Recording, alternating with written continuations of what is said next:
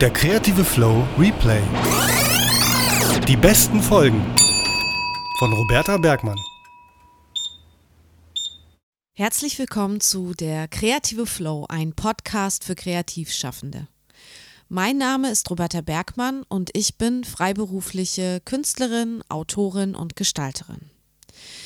Ich würde mir für dich wünschen, dass du durch den Podcast herausfindest, was du im Leben und mit deiner Kreativität noch machen möchtest.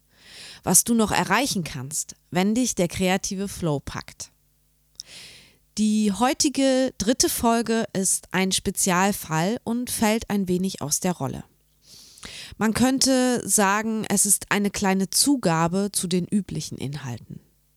Quasi Bonusmaterial von mir für dich ein Making-of oder ein schonungsloser Hintergrundbericht, nein, natürlich nicht, bei dem du mal in meinen beruflichen Alltag hineinschnuppern und Mäuschen spielen darfst.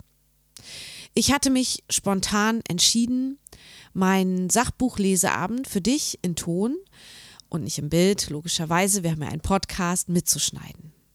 Und das Ergebnis gibt es jetzt. Jetzt geht's los. Findest du das?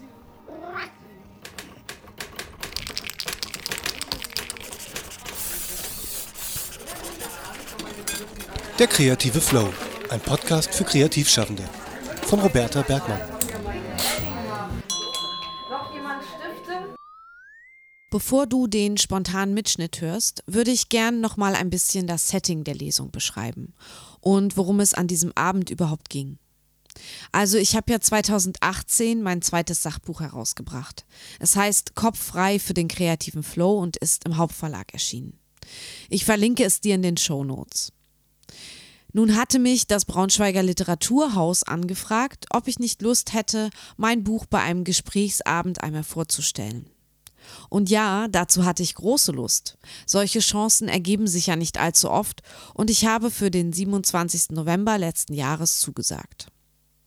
Das Rabehaus Literaturzentrum konzipierte die Veranstaltung dann als Gesprächsabend. Zusammen mit der Kunstwissenschaftlerin Pia Kranz redete ich, redeten wir auf einem kleinen Podest sitzend vor dem Publikum in bequemen Stühlen in einem lockeren Interview über mein Buch und wie es dazu gekommen war, dass ich das geschrieben habe. Und wie das halt bei Live-Aufnahmen und Live-Veranstaltungen so ist, ein paar Gäste kamen natürlich etwas zu spät. Ich glaube, das hört man auch am Anfang der Aufnahme, wenn nämlich die Türglocke des Literaturhauses ein paar Mal klingelt und anschließend dann auch kurz Unruhe im Publikum herrscht. Aber es ist live und so ist es und ich erkläre euch das hier, damit ihr einfach ungefähr euch vorstellen könnt, was da jetzt gerade so bimmelt und passiert. Ja. Also zurück zu dem Abend. Wir saßen äh, vor etwa 30 Gästen des Literaturhauses. Am Ende durften auch Fragen aus dem Publikum gestellt werden. Und äh, neben dem normalen Interviewgespräch haben wir direkt auch aus dem Buch vorgelesen, Beispielseiten aufgeschlagen und dem Publikum zur Begutachtung hochgehalten. Die gesamte Veranstaltung dauerte etwa so 60, 70 Minuten und im Anschluss konnten dann Leute, die es interessant fanden, natürlich das Buch auch vor Ort kaufen und sich von mir signieren lassen ich muss sagen, jetzt so auch im Nachhinein, als ich mir das nochmal angehört habe, ich fand den Abend einfach ganz, ganz toll und ich war wirklich glücklich, dass natürlich alles so gut gelaufen war und auch so viele Menschen gekommen waren, um mir zuzuhören. Denn äh, man muss wissen, mehr als 30 Leute hätten auch gar nicht in diesen kleinen Raum gepasst. Und der Leiter hat auch zwischendurch noch weitere Gesitz Sitzgelegenheiten reingetragen. Auch das hört man mal kurz so am Anfang in der Aufnahme. Und ich war sehr glücklich, denn wann hat man schon mal die Möglichkeit, einem Publikum so lange über seine sonst, naja, sehr einsame Arbeit zu berichten? Und auch die Fragen im Anschluss fand ich ja toll. Also erstmal, dass überhaupt welche gestellt wurden. Und ich fand aber auch gut, was für Fragen gestellt wurden. Und ein schöner Austausch mit den Lesern hat sich dann somit im Nachhinein noch ergeben. Und auch diese Fragen könnt ihr nachher noch hören, weil ich die quasi mit dran gelassen habe, weil ich die Antworten ganz schön fand. Ja, und ähm, auch Pias Einführung in das Thema Kreativität und Flow im Allgemeinen fand ich hervorragend von ihr vorbereitet, sodass das Publikum und ihr jetzt auch als Hörer oder du als Hörer, Hörerin einen einfachen Einstieg so in das Thema bekommt, sehr lebendig und sehr abwechslungsreich und überhaupt nicht langweilig erzählt, sondern total interessant und kurzweilig, wie ich finde. Ja, und so möchte ich dich nun auch nicht länger auf die Folter spannen. Hier kommt Teil 1 des Live-Mitschnitts. Ich werde dann zwischendurch nochmal was erklären und mich auch nochmal quasi aus dem Off zu Wort melden. So, hier kommt Teil 1. And now, special broadcast.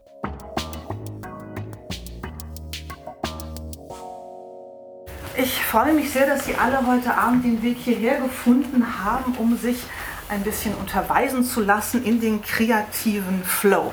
Und ähm, das Buch dazu hat geschrieben Roberta Bergmann, die hier neben mir sitzt. Und mit diesem Buch und mit ihr werden wir uns jetzt so die nächste Zeit beschäftigen. Ähm, ich muss mich hier einmal kurz vorsortieren. Schon gleich, ich los. So, also, Roberta Bergmann, hier ist sie dran. Geboren 1979 in Nordhausen und hat dann nach ihrem Abitur gestaltungstechnische Assistentin gelernt, eine Ausbildung dazu gemacht und ähm, hat dann hier in Braunschweig Grafikdesign studiert und hat dieses Studium mit Auszeichnung abgeschlossen. 2006 bis 2016 hat sie dann gemeinsam mit zwei anderen Kolleginnen Tatendrang Design gegründet, ein Ladenatelier und eine Ladengalerie. Und wenn Sie da heute in der breiten Straße vorbeigehen, dann schluchzen Sie wahrscheinlich, weil Sie ein Nagelstudio da drin entdecken können. Also mir geht es jedenfalls immer so. Ich bin da mal ganz furchtbar traurig drüber, weil das wirklich eine großartige Galerie war. Ja, und ähm, seitdem hat sich aber, oder währenddessen schon sehr, sehr viel getan. Sie ist Dozentin mittlerweile, auch an der HBK und dann auch ähm, in der Akademie für Kultur, kulturelle Bildung ähm, in Remscheid. Auch da bist du tätig. Ähm, du bist, wie wir gerade jetzt noch sehen werden, natürlich ähm, Buchautorin, dann Künstlerin. Und ähm, du arbeitest dann eben als Gestalterin, mhm. also als Designerin eben auch noch weiter. Also ein sehr ähm, vielfältiges ja, Berufsfeld, was Sie hier in Roberta Bergmann zusammengefasst sehen. Und ich habe dann auch gedacht, ja Mensch, wie beschreibt man sich denn dann auch so seine Homepage? Sie hat sowas natürlich. Und da können Sie dann den Begriff Kreativschaffende lesen. Und da war ich dann irritiert, ne, weil ich dachte, heißt das jetzt kreativ und dann Schaffende groß geschrieben? Nee, kreativ Schaffende ein Wort. Wie kam es dazu? Kannst du uns das kurz erklären? Ja, also mir ist dieser, dieses Wort gar nicht so äh, fremd. Also mhm, ich okay. bin erstaunt über dein ja. Erstaunen sozusagen. Ähm, ich finde, das ist halt eine schöne Umschreibung für das, was ich alles mache. Also ich mhm. bin halt eine Kreative, das sagt man ja mhm. auch ähm, genau. so in Werbekreisen und ja. ähm, ich finde aber kreativ schaffend noch schöner, weil es halt dieses Tun und mhm. dieses mit den Händen was machen so mit einbezieht. Und ich bin halt auch ähm, Künstlerin, das heißt, ich male und ich zeichne, ich illustriere Bücher und ähm, genau, deswegen passt Kreativschaffende, weil immer wenn ich mich irgendwo vorstelle, dann ähm, muss ich immer so eine lange Aufzählung machen. Mhm. Also ich habe, also ich bin Grafikdesignerin, weil das habe ich mhm, studiert. Genau, genau. Ich bin freie Künstlerin. Ja. Ähm, autodidaktisch, ich äh, bin Autorin, mhm. ich bin Lehrende, ich bin Illustratorin mhm. und ich habe halt so diese verschiedenen genau. Rollen. Und ja. das ist halt immer so eine ewig lange Aufzählung und Kreativschaffende fasst das für Stimmt. mich alles ganz gut zusammen. Das ist auch wirklich sehr schön, werde ich mir auch mal merken. Weil ich hatte mich für mich auf den Begriff des Kulturchamäleons geeinigt. Das klingt natürlich sehr mondän, ja. einigermaßen unterzubringen. Ja, also das ist das Buch, über das wir hier heute reden. Kopf frei für den kreativen Flow, so sieht es aus, genau. Und ähm, wenn Sie mit dem arbeiten wollen, ist das eigentlich wunderbar, weil es ganz klar aufgebaut ist. Sie haben da gar nicht viele Probleme, sich darin zurechtzufinden. Und was ich schön finde, ist, dass eben das Layout auch tatsächlich so auf dieses Kreative ausgeht. Denn ich musste bei diesen ähm, gestrickelten Linien natürlich sofort an ein Schnittmuster denken. Hm. So, dass man so abradeln muss mhm. mit seinem Ganzen. Und dass ich dachte, dann hinterher stehen, oder stehen ja auch mal so Zahlen dran, die ich dann nicht verstehe, wenn ich was nähen möchte, aber hier verstehe ich sie, sind schlichte Seitenzahlen, damit kommt man super klar. Und das geht. Dann haben sie ein Vorwort und dann natürlich die Frage, was ist kreativ? Kreativität. Also auch darüber wird Ihnen natürlich ein bisschen was berichtet. Ähm, dann gibt es einen Fragebogen für Kreativtypen, damit Sie überhaupt mal wissen, was für eine Art von Kreativling Sie denn so eigentlich sind. Und ähm, dann gibt es ein How to Start, damit Sie zum Kreativen werden, wenn Sie es denn nicht schon sind. Und dann haben Sie 40 Rezepte. Und ähm, nach diesen 40 Rezepten, die sozusagen das, den Schwerpunkt dieses Buches natürlich bilden, kommt dann die erste Hilfe bei Blockaden. Ich auch gerade so ein bisschen kreativ nee, ist okay. Ja, ist wunderbar. Als Alltagsphänomen ist es ganz großartig, gerade im Kulturbereich immer gerne gesehen, wie man sagt. Also Blockaden. Der Götter hat keine Blockaden, sondern sondern alles gemanagt. Merke ich mir. Und wenn Sie dann noch weiterführende Informationen haben wollen, dann gibt es auch noch einen Anhang für Sie. In diesem Anhang bekommen Sie noch Literaturhinweise geliefert und ähm, Quellen- und Abbildungsverzeichnisse und was ich auch sehr schön finde, ein Stichwortverzeichnis. Also es ist quasi ein rundum sorglos Paket in Sachen Kreativität und Weiterbildung, wenn man so möchte. Und ähm, ja, da kann man eigentlich wunderbar reingehen und starten. Und wir starten erstmal mit dem Vorwort, denn ähm, da stehen, steht erstmal drin, für wen das gemacht ist. Und du hast durchaus auch den Anspruch, dass das jetzt nicht so für, sage ich mal, ähm, normale Leute ist, auch, aber auch für deine Kollegen. Also du siehst da keine Genau, also mein, der, der Klappentext heißt, äh, glaube ich, so ungefähr für ähm, also Impulse, Tipps und Übungen äh, für Leute, die kreativ sind und ihre Kreativität noch steigern möchten. Genau, also es ist auch so ein genau. Potenzial ausschöpfen zu mhm. gucken, da geht noch ein bisschen was und ich kann Ihnen sozusagen erklären, wie das Ganze funktioniert. Und dann hast du eine Gruppe, äh, da habe ich erst nur das Kürzel gesehen und da bin ich nicht mit klargekommen, da stand nämlich ein DIY. Und dann dachte ich, Moment, Generation Y kannte ich, aber DIY kannte ich nicht, ja. um dann festzustellen, dass ich dahinter Do-it-yourself Wie kommt es, dass du die so explizit ähm, erwähnst?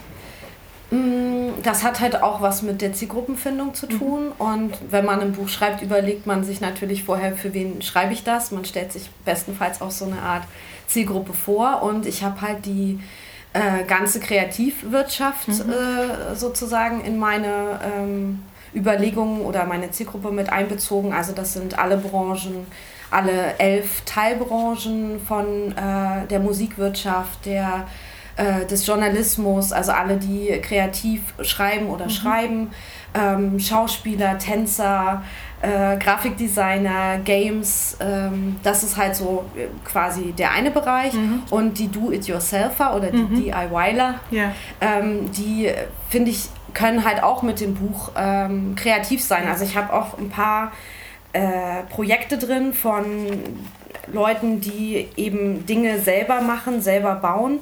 Ähm, zum Beispiel unter dem äh, Rezept Keep It Simple gibt es die Tinkering School. Mhm. Die habe ich angeschrieben, weil ich die im Internet äh, gefunden habe. Und das ist eine amerikanische Initiative, wo man ähm, quasi mit Kind, wo äh, das ist ein Verein, die mit Kindern ähm, verschiedene Dinge baut. Mhm. Und äh, das DIY äh, ergibt sich ja so oder da geht es ja darum, Dinge ähm, vielleicht auch zu hacken. Ich weiß nicht, ob das mhm. ein Begriff ist. Also äh, Ikea zu nehmen und zu sagen, ich baue mir aber Ikea so, wie ich das haben will, mhm. ich baue das um.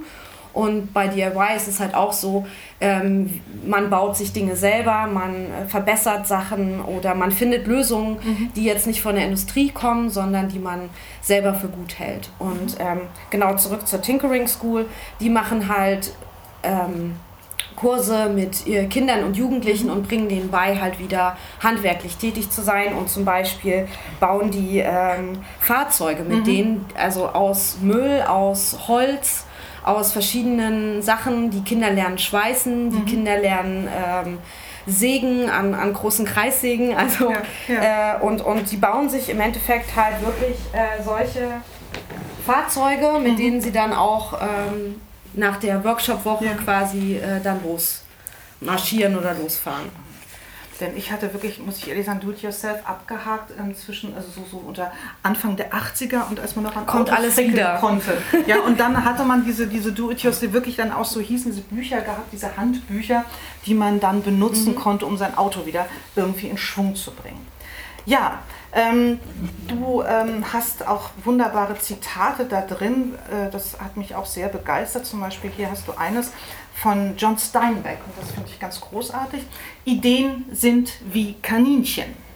Man hat ein Paar, lernt mit ihnen umzugehen und ziemlich schnell hat man ein Dutzend. Das finde ich eine sehr hoffnungsvolle Geschichte, um sich hier mit diesem Buch auseinanderzusetzen. Ja, ähm, Rezepte würde man jetzt meinen, okay, dann gibst du mir jetzt vor, ich kann jetzt eben ein, ein, ein Auto zum Beispiel bauen, nach diesen Tinkering-Leuten zum Beispiel. Äh, oder wie muss ich mir das mit dem Rezept vorstellen? Wozu dienen diese Rezepte?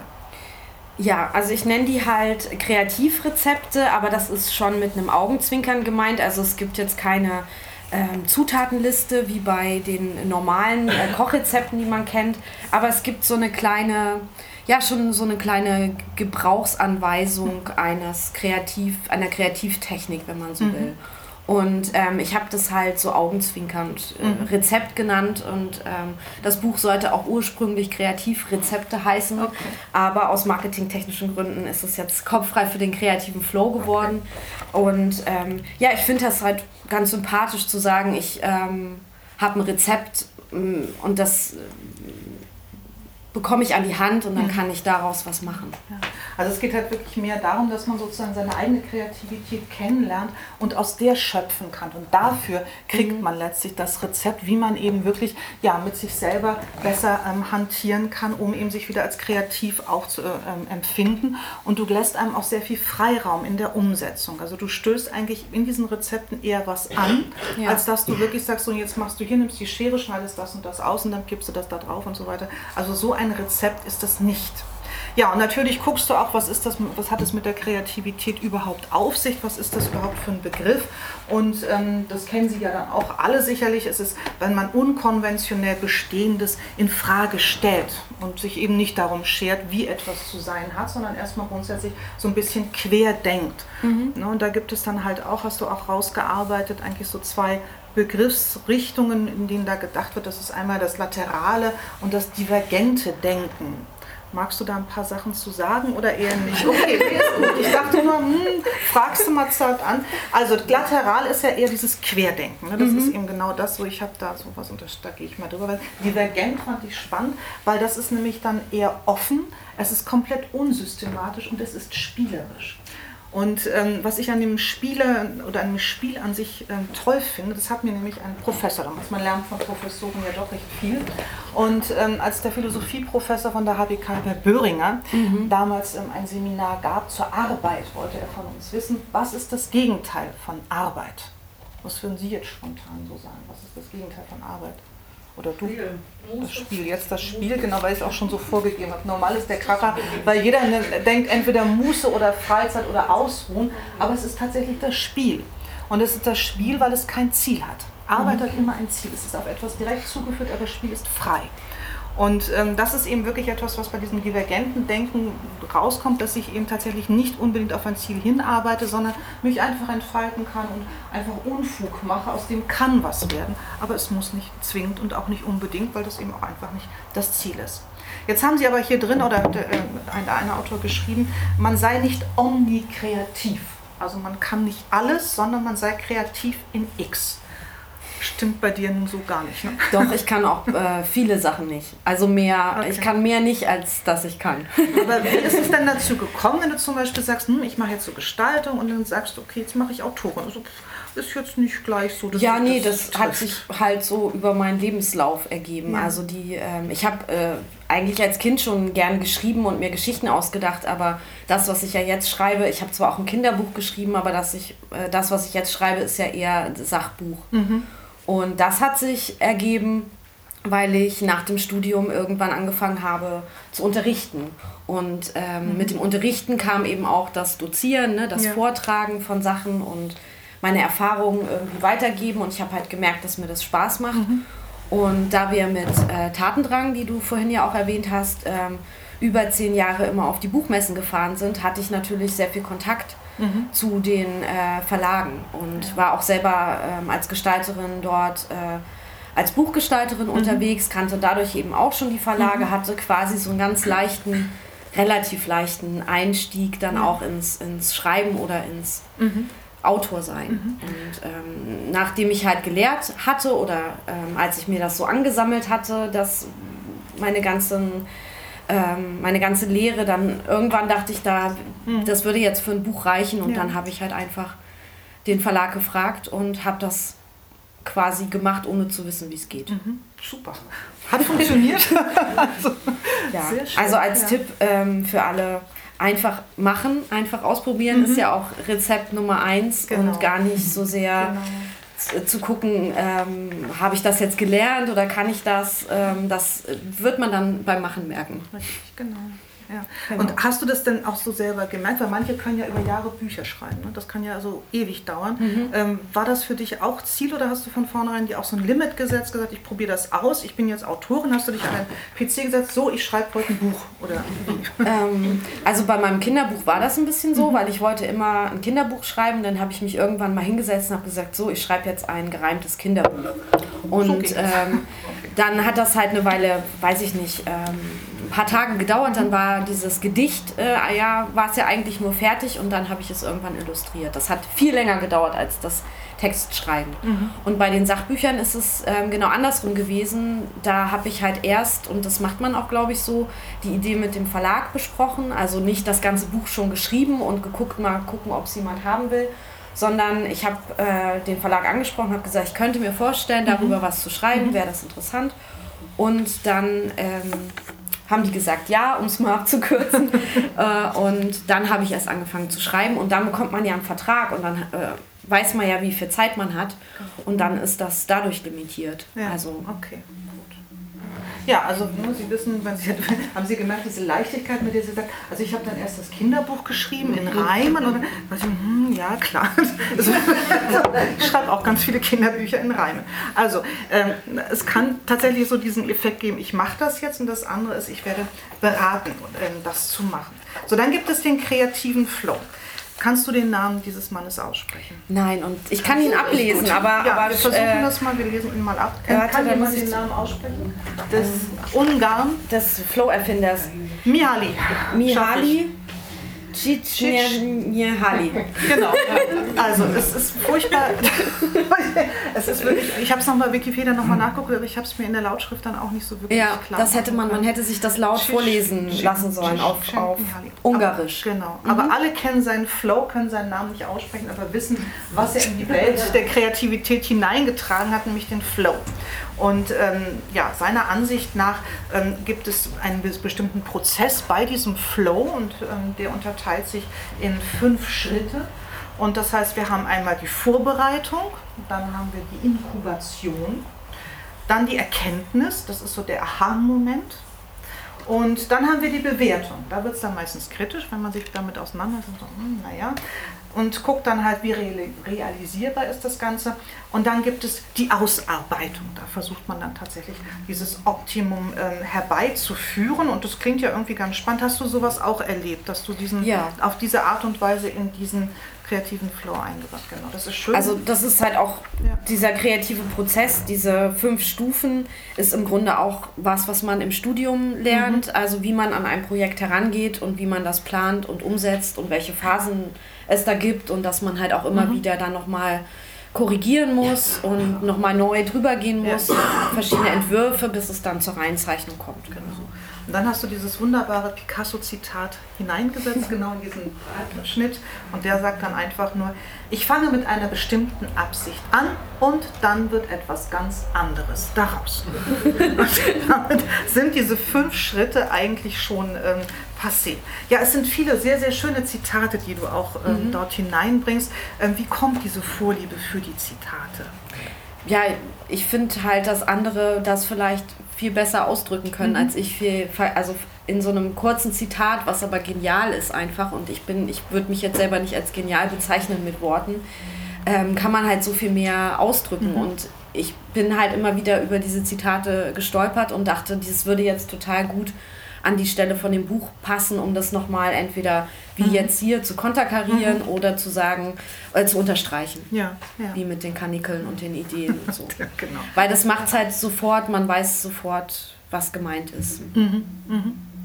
Und diese, das ist auch eine Kunst. Das ist auch eine Kunst, das, ja. stimmt, das stimmt.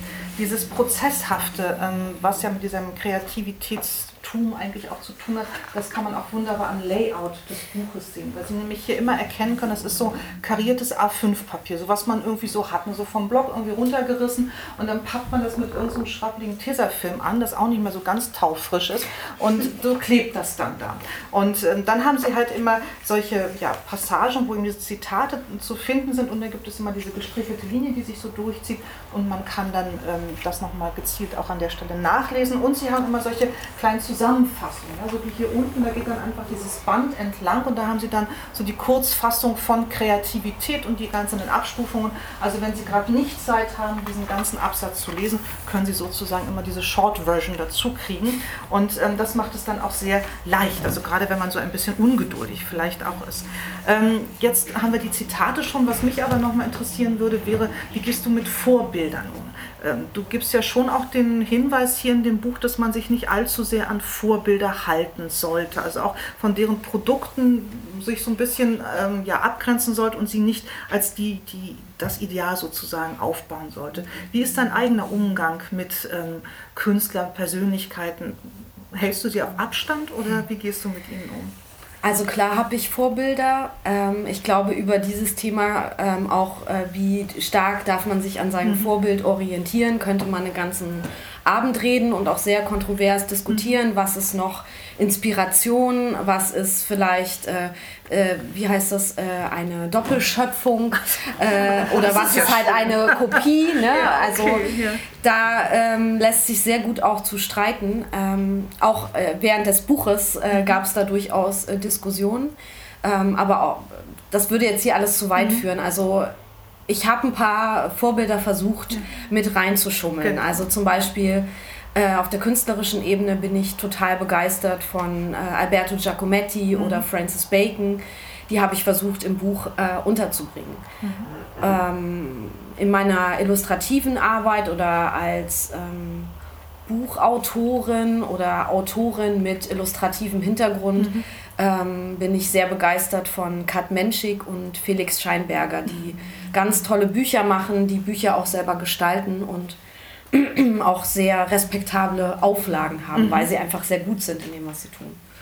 Genau, das kann ich so dazu sagen. Also die umschweben dich dann schon so ein bisschen, also sind dann ja, so, so, eine Inspiration. Aber ich käme halt quasi ja. nicht auf die Idee, jetzt Kat Menschik oder Felix mhm. Scheinberger zu imitieren mhm. oder abzuzeichnen. Ja. Ähm, obwohl ich auch sagen würde, wenn man anfängt, kreativ zu sein, ist es auch völlig okay, wenn man nah an seinem Vorbild arbeitet, um einfach auch diesen Prozess nachvollziehen zu können, weil man kennt es ja einfach noch nicht. Aber irgendwann sollte man sich halt auch davon wegentwickeln und seine eigene mhm. individuelle Persönlichkeit und sein ja. eigener ja. kreativer Mensch werden. Und ich finde halt auch, dass man immer sieht, wenn jemand sehr äh, nah an einem anderen, mhm. größeren Vorbild arbeitet. Ja. Und ja, das macht es für denjenigen, den man da erwischt, vielleicht auch nicht so, mhm. Mhm. ist auch nicht so toll. Also ich, ich finde, man sollte versuchen, man hat das ja gar nicht nötig eigentlich. Man kann ja auch selber aus sich heraus schöpfen, vielleicht so. Genau. Vor zwei Jahren gab es im Kunstmuseum Wolfsburg die Ausstellung This Was Tomorrow. Und ähm, da gab es auch eine Künstlerin, die hieß Pauline Boaty. Und man hatte dann ihr Atelier so ein bisschen nochmal ähm, wiederbelebt mit einem Wallpaper. Und da konnte man dann so etwas sehen, was etwas auch hier bei dir auftaucht, dass es so eine, so eine Collagewand eigentlich ist. Und bei Pauline Boaty hatte man wirklich die komplette Wand voll, also das ist schon fast äh, schon schön, äh, mit, ähm, mit Abbildungen von äh, niederländischen Künstlern, mit Marilyn Monroe drauf, also alles, was irgendwie ähm, sichtbar war in, der, in, der, in ihrer damaligen Welt. Und das hatte sie als eine riesige Wandcollage in ihrem Atelier gehabt. Und ich weiß von Cornelia Funke zum Beispiel auch, dass auch sie, wenn sie Bücher schreibt, ähm, ihre so, so, so, Postkarten und alles Mögliche auf ihrem äh, Schreibtisch verteilt. Und sie hat das so schön als Humus beschrieben, auf dem dann diese Figuren wachsen. Und so ähnlich war das bei Pauline Boaty auch und auch bei den anderen Künstlern dieser Pop-Art, dass sie sehr viel mit diesen Vorlagen gearbeitet hat, nicht um sie abzuzeichnen, aber eigentlich um sie irgendwie immer so in ihrem Kopf zu haben und sie als ja, Kreativität auch ähm, zu nutzen. Ja, Kreativität geht immer und zu allen Zeiten. Das ist dein Credo, kann man schon so sagen. Das mhm. hast du hier auch für, die, für deine Leser äh, bereitgestellt. Dann hast du aber einen Fragebogen erstmal geschaffen. Was für eine Art von Kreativtyp denn man vielleicht so ist. Das mhm. kann man dann erstmal äh, für sich auch versuchen herauszufinden. Das fängt dann so an und da gibt es dann ähm, unterschiedliche Typen der man sein kann. Das heißt, es gibt ähm, den künstlerisch-rebellischen Typen, es gibt den virtuos-perfektionistischen, den enthusiastisch-träumerischen und den pragmatisch-rationalen Künstlertypus. Das sind so die ähm, vier, äh, die du so herausgearbeitet hast und hat sie so ein Kreuz gemacht. Und das fand ich eben auch ganz schön. Man hat ähm, dann so die Möglichkeit, sich wie so eine Fläche irgendwie darzustellen oder zumindest so abgebildet zu sehen und zu wissen, wie viel habe ich denn wovon. Und ähm, ja, dann kann man sich da schon mal so ein bisschen einordnen und dann irgendwie gucken, wie man denn wohl so arbeiten kann. Ja, und dann geht es auch jetzt endlich los. How to start. How to start, einmal mit Ausrufungszeichen und einmal auch mit Fragezeichen. How to start, wie kann ich denn jetzt anfangen, wenn ich denn nun jetzt kreativ sein will? Auch da gibst du entsprechende Ratschläge, ähm, dass man sich erstmal so ein bisschen Gedanken machen möchte darüber, was man eigentlich dann so anstellen möchte. Mhm. Dass man sich einen Ort dafür suchen sollte, vernünftigen Arbeitsplatz ähm, ein Schlachtplan, hast du das hier genannt, braucht man und wie geht man mit Ablenkung los und dann fängt es an, loslegen. Mhm. Das ist so die letzte Aufforderung. Ja, wenn ich mir dann vorstelle, ich sitze also an meinem Schreibtisch, habe loslegen vor mir und denke, oh, was soll ich jetzt machen? Was kann ich machen? Erzähl. Mm, also, ich finde halt ganz gut, dass man dieses Buch auch als äh, ja, Kreativtool benutzen kann. Also ähm, man sieht ganz gut, wo äh, die zwei Kapitel ähm, zu finden sind. Also weil das äh, erste Hilfekapitel ist nämlich so ein bisschen rosa und dieser ganze erste Teil, da verstecken sich die Kreativrezepte drin. Und wenn man jetzt ähm, nicht weiß, womit man anfangen soll, also sagen wir, ich sitze im Atelier und ähm, möchte ein neues Bild malen und habe vielleicht auch schon angefangen und irgendwie weiß ich nicht, wie es weitergehen soll und mir fehlt so ein bisschen der Impuls. Dann kann man halt auch das Buch mit ins Atelier nehmen und sagen, das Buch wird mir heute sagen, ich weiß nicht, ob Sie diese ähm, Karten von früher kennen oder das Buch der Antworten oder so gab es auch. Und mir wird halt heute das Kreativbuch von Roberta Bergmann sagen, äh, mit welcher Methode ich heute an diesem Buch, äh, an diesem Bild ähm, weitermale. Und dann schlage ich das einfach irgendwo auf und dann steht hier Rezept Nummer 11, kombiniere neu. Mhm. Das heißt, dann kann ich halt entweder mir das ganze Rezept durchlesen oder wenn ich das halt schon kenne, weil ich das Buch schon gelesen habe, dann weiß ich, okay, ich habe jetzt hier verschiedene möglich Möglichkeiten, mein Bild äh, weiterzumalen. Ich äh, kann halt versuchen, Dinge, die ähm, vielleicht überhaupt nichts mit dem Bild zu tun haben, aber sich hier in meinem Atelier äh, befinden, mit meinem Bild zu kombinieren. Okay, ich würde sagen, dann machen wir das jetzt einfach mal und du liest jetzt mal vor, ähm, was du da raten würdest. Bei Kombiniere neu, das habe ich aber gar nicht geübt. Das hast du dann, dann nimmst du was anderes. Wir, haben ja, wir sind ja offen. Es sind ja 40 da, 40 Rezepte, da lässt sich was finden. So hier an der Stelle mache ich mal einen Schnitt. Denn hier lesen Pia und ich aus meinem Buch vor und jede von uns liest eins der Kreativrezepte. Und auch damit das jetzt nicht zu langweilig vielleicht für euch wird, steigen wir ein bisschen später wieder in das Gespräch ein. Etwa zehn Minuten sind vergangen und Pia liest gerade das Kreativrezept der Materialsammlung vor. Und das leitet sozusagen gleich zu meinem Lieblingsrat, nämlich über, was ich in so Zeiten von Schmeiß weg äh, ganz großartig finde: Materialfundus Horte das ist großartig, diese Aufforderung. Der Mensch ist bekanntlich ein Jäger und Sammler. Insbesondere die kreativ Schaffenden unter ihnen sammeln gern, egal ob Gedanken und Projektideen oder Greifbares in Form von Materialien.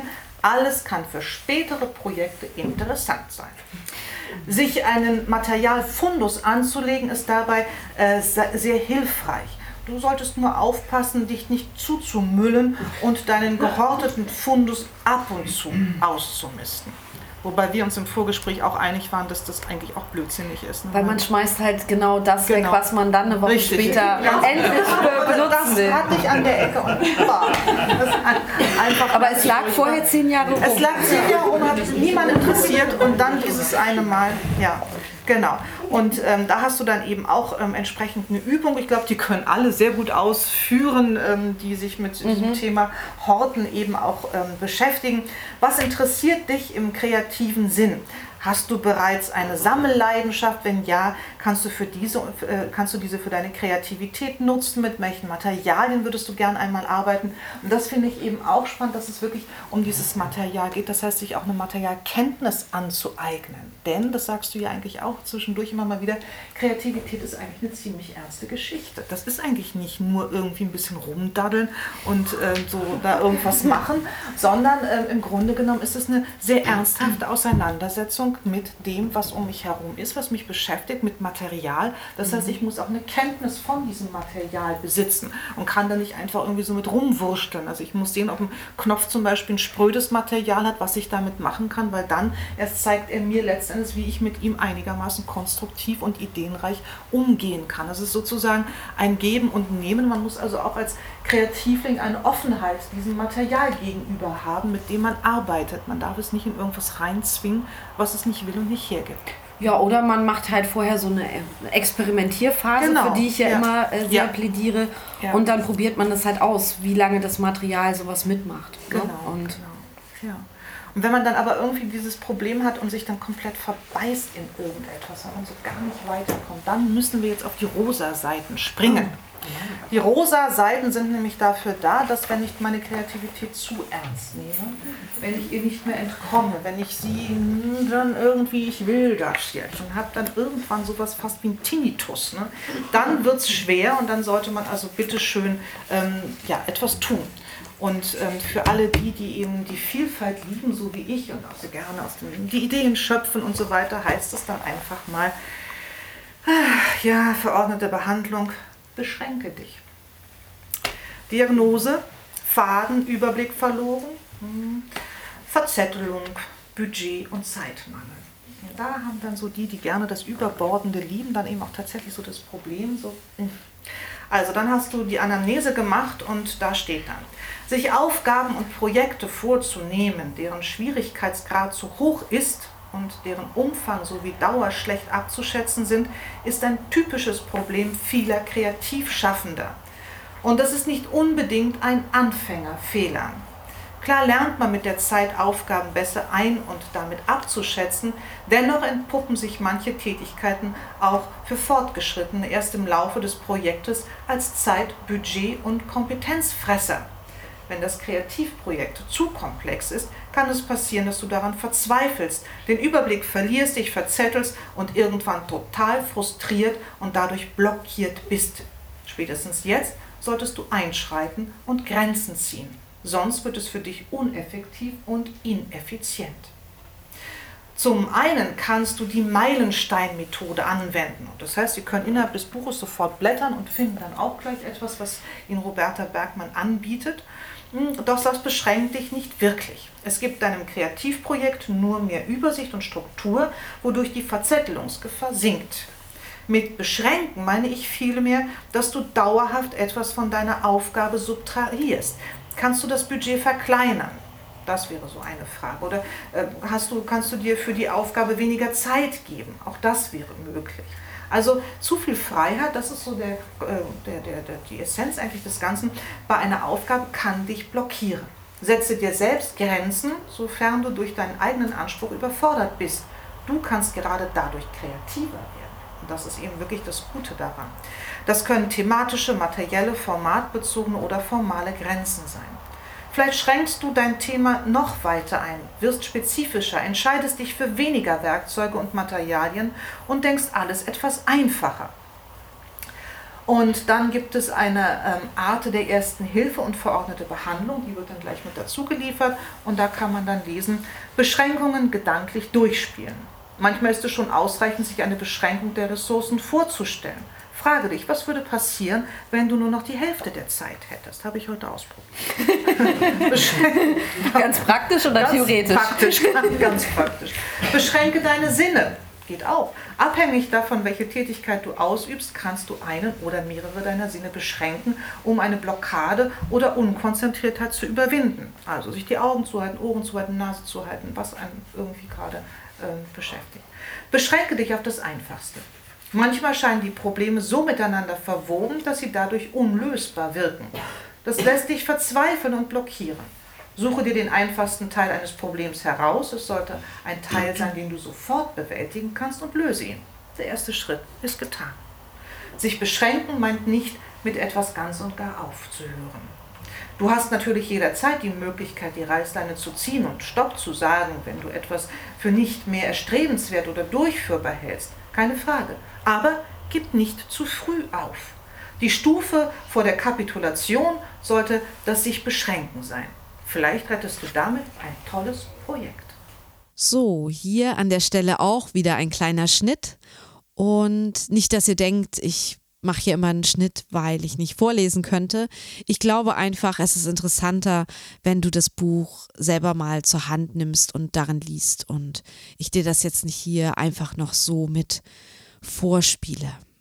Wir steigen wieder etwas später ein. Es sind so circa fünf Minuten vergangen und ähm, da befinden wir uns jetzt, wo wir wieder einsteigen im Erste Hilfe bei Blockadenkapitel, von dem wir auch schon erzählt haben, und bei der ersten Hilfe aus negativ mach positiv. Und aus diesem Auszug ähm, lese ich noch den Rest vor, das werdet ihr hören. Und anschließend öffnen wir die Runde für Publikumsfragen die ich dir an dieser Stelle, wie ich schon am Anfang gesagt habe, nicht vorenthalten möchte, weil ich finde, dass sehr gute Fragen gestellt wurden und auch hilfreiche Antworten von Pia und mir kamen und dich das vielleicht in irgendeiner Form auch ähm, dir weiterhilft und dir einen Mehrwert gibt. Also jetzt nochmal ein weiterer Teil aus dem Live-Mitschnitt. Und die letzte verordnete Behandlung von mir als Blockadenärztin lautet, Du bist frustriert, weil du nicht alles machst, worauf du eigentlich Lust hast und was dich wirklich erfüllt? Dann leg dir eine Bucketlist, eine Wunschliste an und notiere alles, was du noch erleben und erreichen möchtest.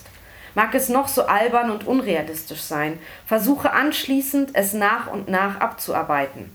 Und bedenke, Erfolg ist eine Fähigkeit, die du lernen kannst.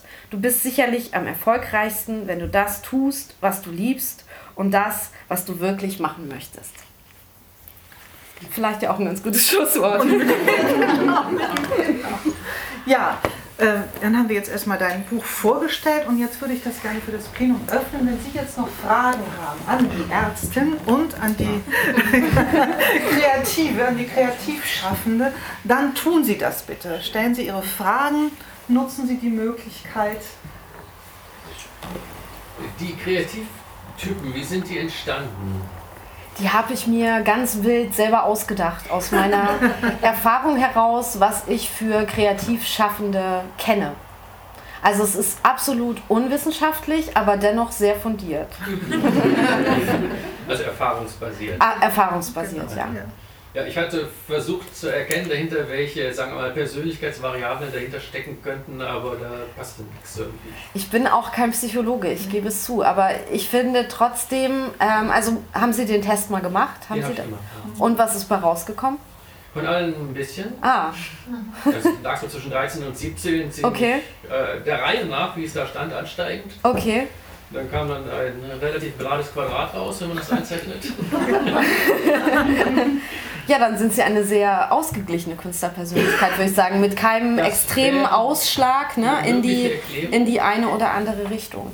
Zum Teil erkläre ich mir das aber auch so, dass ich äh, da nicht die Antworten gefunden habe, die ich gerne gehabt hätte. Und dann musste ich mir aus dem, was da Ja. war, sagen, das könnte ein bisschen und das könnte Ja, ein bisschen und das das ist ja bei diesen ABCD-Fragen immer das Problem, dass man halt was wählen muss. Aber deswegen habe ich ja auch in diesem Test sogar noch ähm, so eine Skala eingebaut. Also, dass man sagen kann, ich gebe dieser Antwort jetzt einen Punkt oder maximal vier Punkte, sodass man da auch noch wenigstens so in der ähm, Stärke so ein bisschen noch äh, mitteln konnte, sag ich jetzt mal. Das Ergebnis fand ich so eigentlich für mich auch äh, akzeptabel. Also ich Okay. mit dem letzten, bei dem pragmatischen Typen sozusagen, Aha. mit den meisten Punkten, da kann ich mich halbwegs identifizieren. Das Ja. ist also nicht, nicht falsch oder so. Ja. Ne?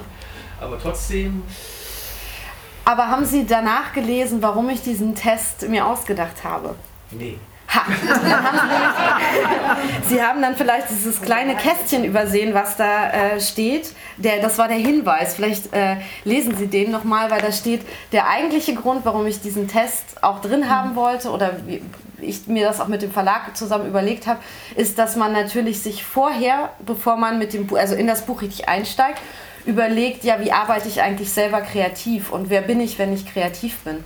Und mit diesem Test setzt man sich halt mit diesen Fragen auseinander. Und ähm, es steht ja auch drin, es ist nicht so, es ist eine, äh, keine Blaupause von einer Person, ne? es ist ja eine, Sch eine Schematik oder ein bisschen Statistik vielleicht auch drin. Und ähm, es ist nicht so, äh, jetzt nicht wissenschaftlich fundiert. Aber es, es hat äh, mein, also mein Ziel erreicht, nämlich dass sie sich da drüber Gedanken gemacht haben, wer sie vielleicht da sind, wenn sie arbeiten. Und ich gehe ja später dann auch in den Rezepten so ein bisschen drauf ein, ne? also welcher Typ mit welchem Rezept vielleicht auch harmoniert oder ne? äh, deswegen hilft es ja vielleicht trotzdem weiter. Ist das eine ähm, zufriedenstellende Antwort? Ja, ich wollte ja nur wissen, ob dem Typen zugrunde lagen und Ja. dass es einfach äh, gesammelte Erfahrung ist. Mhm. Äh, dann weiß ich, aha, Genau. so kommt das. Genau, das wäre die kurze Antwort gewesen. Ja, sind noch weitere Fragen? Da hinten.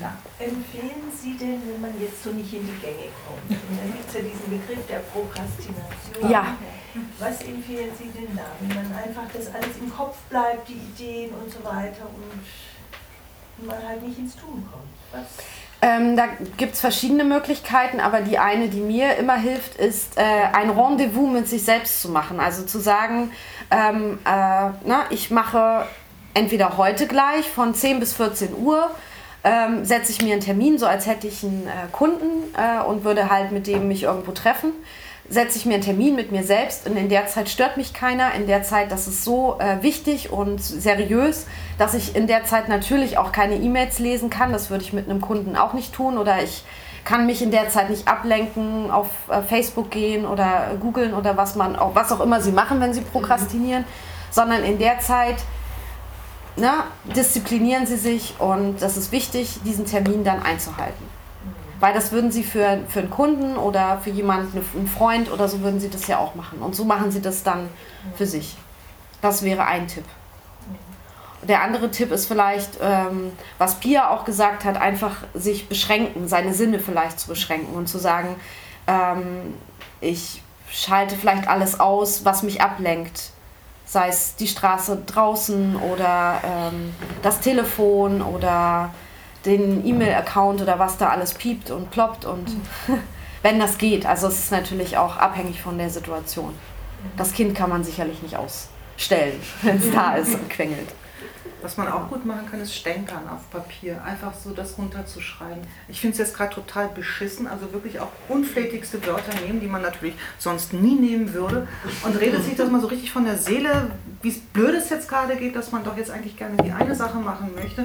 Und dass es jetzt irgendwie wieder nicht funktioniert, weil man irgendwie wieder komplett behämmert ist und es nicht auf die Reihe bekommt, irgendwie auf Spur zu kommen. Man müsste ja irgendwie anfangen. Womit fängt man an? Und in diesem Moment, wo man sich so richtig in Rage redet, haben Sie eigentlich schon den Weg dahin, um irgendwie mit etwas Ist loszulegen? das aus dem Buch oder ist das Das ist dir? Eigenerfahrung. das ist diese, ich muss abgeben. Ich muss das machen. Ja, ja. Ich glaube, man muss schon sehr sich ernst nehmen. Ja, das auf Und wirklich auch dieses, was zum Schluss, das wir so schnell vorgelesen haben, ja, also ähm, ich kann es jetzt am besten, oder diese Fragen wieder einfach Mhm, fragen. genau, dieses Mantra, Jetzt ja. und so weiter, Ja. genau. Also, äh, dass man wirklich da daran auch irgendwie glaubt. Mhm. Genau, das, das, das ist gut, dass Sie das nochmal sagen, weil das ist etwas, was du eigentlich in deinem Buch auch schreibst, dass Kreativität eine ernste Sache ist. Ja, dass also gleich auch im Vorwort kommt dieser Satz, kreativ sein ist Arbeit und keinesfalls immer leicht. Und es braucht Zeit. Und dieses, dieses Ding, dass man sich diese Zeit eben auch nehmen muss, denn Kreativität erfordert Übung. Und das ist halt auch so ein Ding. Ne? Und ähm, daraus wächst dann die Erfahrung, schreibst du. Und mit dieser wird man schneller, besser und ähm, potenziert und, und, die Ideen potenzieren sich im Laufe der Zeit. Und das ist, glaube ich, eine ganz wichtige Sache, dass das eben wirklich was Ernstes ist. Also bei allem, ne? es ist eben zwar Freude, aber man äh, kann ganz schön fluchen, während man kreativ ist und wütend werden und äh, etwas nicht schaffen. Noch Fragen? Sind noch genau, Fragen? Nein. Gut. Sicher? da ist noch eine Frage. Äh, ist es für dich so, dass es einmal auch um eine Urkraft gibt? Kreativität ist ja auch Lebenskraft, die in, jeder, in jedem Menschen eigentlich ja. ist. Und in deinem Buch geht es aber mehr auch um das kreative Schaffen.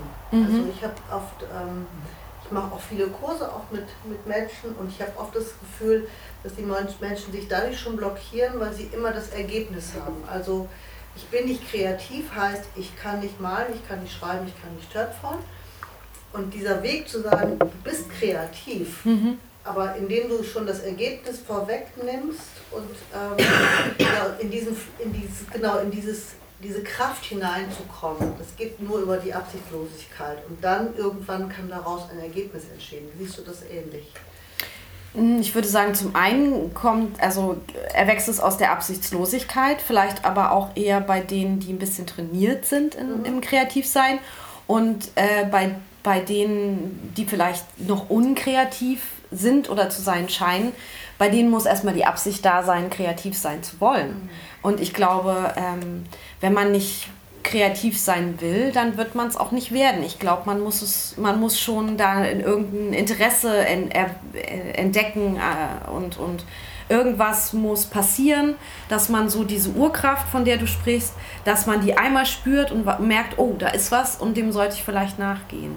Also ich glaube schon, dass es, dass jeder ähm, kreativ sein kann und dass es auch eine Sache ist, die man in gewissem Sinne lernen kann und die jeder von uns irgendwie auch hat, vielleicht von vor langer, langer Zeit. Ähm, Jetzt habe ich den Faden verloren. Also, also für mich ist manchmal so diesen Blick zu öffnen, mhm. dass Kreativität sich manchmal in ganz anderen Dingen ausdrückt. Also wenn ich äh, plötzlich eine gute Idee habe, wie ich mit einem brüllenden Kind umgehe. Klar ist das, ist auch, das kreativ. auch Ja, natürlich. Oder ja. ich, äh, ich finde einen Stein und lege eine schöne Blume dazu, auch das ist Kreativität. Also erstmal den Blick dafür zu öffnen, ja. dass, wo Menschen überhaupt kreativ schon agieren ähm, weil das gibt so eine Beruhigung, weil das ist oft für, so, für Menschen so ein, so ein Ding, oh, ich kann das nicht, ich muss erst das und das und das machen, sondern zu sagen, guck mal, da kommt es schon so in kleinen ja. Funken und das weiter zu pflegen. Es ist ja im Grunde auch das, was Pia ganz am Anfang gesagt hat, dass Kreativität immer was mit Querdenken und ja. der Normalität, also von der Normalität abweichen, einen anderen Weg ausprobieren äh, das macht es ja aus und das ist das auch, was du gerade beschrieben hast. Wenn man eine gute Idee hat, das Kind zu beruhigen, dann ist es eben nicht das, was du normalerweise tust, sondern du probierst was Neues aus. Mhm, genau. Ja. Genau.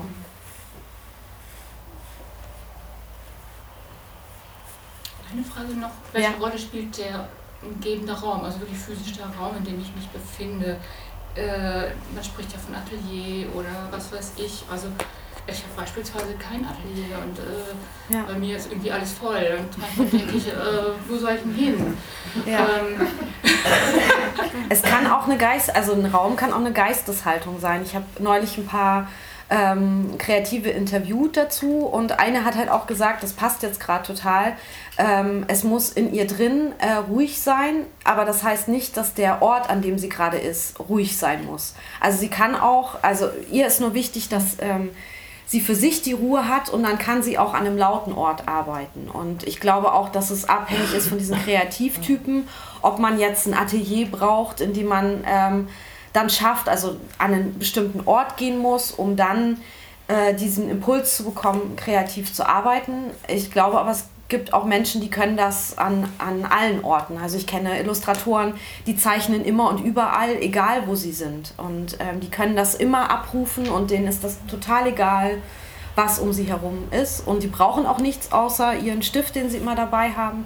Und dann gibt es aber auch so komplizierte Menschen, die müssen erst äh, 20 Ersatzhandlungen, sage ich jetzt mal, machen. Also wie zum Beispiel den Schreibtisch aufräumen. Also ich habe das auch, dass wenn ich ein neues Projekt anfange, dann habe ich diese Ersatzhandlungen, die ich äh, ausführen muss was zur Folge hat, dass endlich mal die Wohnung auch aufgeräumt wird. Ich finde, das ähm, sind keine Ersatzhandlungen. Tut mir leid. Doch, ist eine, also bei mir ist das eine Ersatzhandlung. Man muss eine Klarheit haben, damit man wieder loslegen kann. Genau, und ähm, ich glaube, das ist wirklich unterschiedlich und man wird aber über das kreative Arbeiten auch herausfinden. Ne? Man muss es ausprobieren, was hilft einem, äh, was ist kontraproduktiv. Also im Laden zum Beispiel, als wir noch den Laden in Braunschweig hatten, konnte ich nicht gut zeichnen, weil ich immer das Gefühl hatte, es könnte gleich jemand reinkommen und mir dann über die Schulter gucken und ich wollte das halt äh, für mich alleine tun. So. Und deshalb war das so ein Ort, da dachte ich mir, oh, das, da möchte ich nicht äh, zeichnen. Also am Rechner arbeiten und so, das ging alles, aber zeichnen, da brauche ich eine bestimmte Umgebung. Und ich glaube, sie müssen halt rausfinden, was sie brauchen und dann müssen sie das herstellen. So, das war's mit meinem kleinen Live-Mitschnitt für dich. Ich hoffe, es hat dir Spaß gemacht, hier zuzuhören und auch ein bisschen Mäuschen zu spielen, auch oder gerade weil du ja an dem Abend nicht selbst dabei sein konntest. Ich wünsche mir sehr, dass es dir bei deiner eigenen kreativen Arbeit in irgendeiner Form weiterhilft, was du heute gehört hast und dass es dich in irgendeiner Form bereichert hat äh, oder dich zumindest auf bestimmte Themen neugierig machen konnte. Und wenn du bis hierhin heute zugehört hast, dann sage ich dir auch noch von Herzen Dankeschön. Wenn dir dieser Podcast gefällt, dann bitte abonniere ihn auf iTunes, auf Spotify oder auch woanders, wo immer du ihn hörst.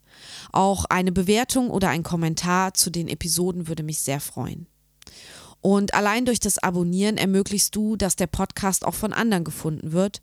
Denn wenn du ihn abonnierst, dann wird er öfter auf iTunes und Spotify und den anderen angezeigt. Und empfehle den Podcast gern an Freunde und Bekannte weiter, wenn er dir gefällt. Du kannst den Podcast auch über Social Media teilen und ähm, zum Beispiel in einer Facebook- oder einer Engagement-Gruppe. Auch das würde mich sehr glücklich machen. Alle Infos findest du nochmal in den Show Notes dieser Episode oder unter www.derkreativeflow.de slash Folge 3. Ich wiederhole nochmal www.derkreativeflow.de slash Folge 3. Ich freue mich auf deine Rückmeldung, Kritik und Motivation und sage Tschüss bis in zwei Wochen, deine Roberta Bergmann. Und bis dahin, Kopf frei für den kreativen Flow. Free your mind, free your flow.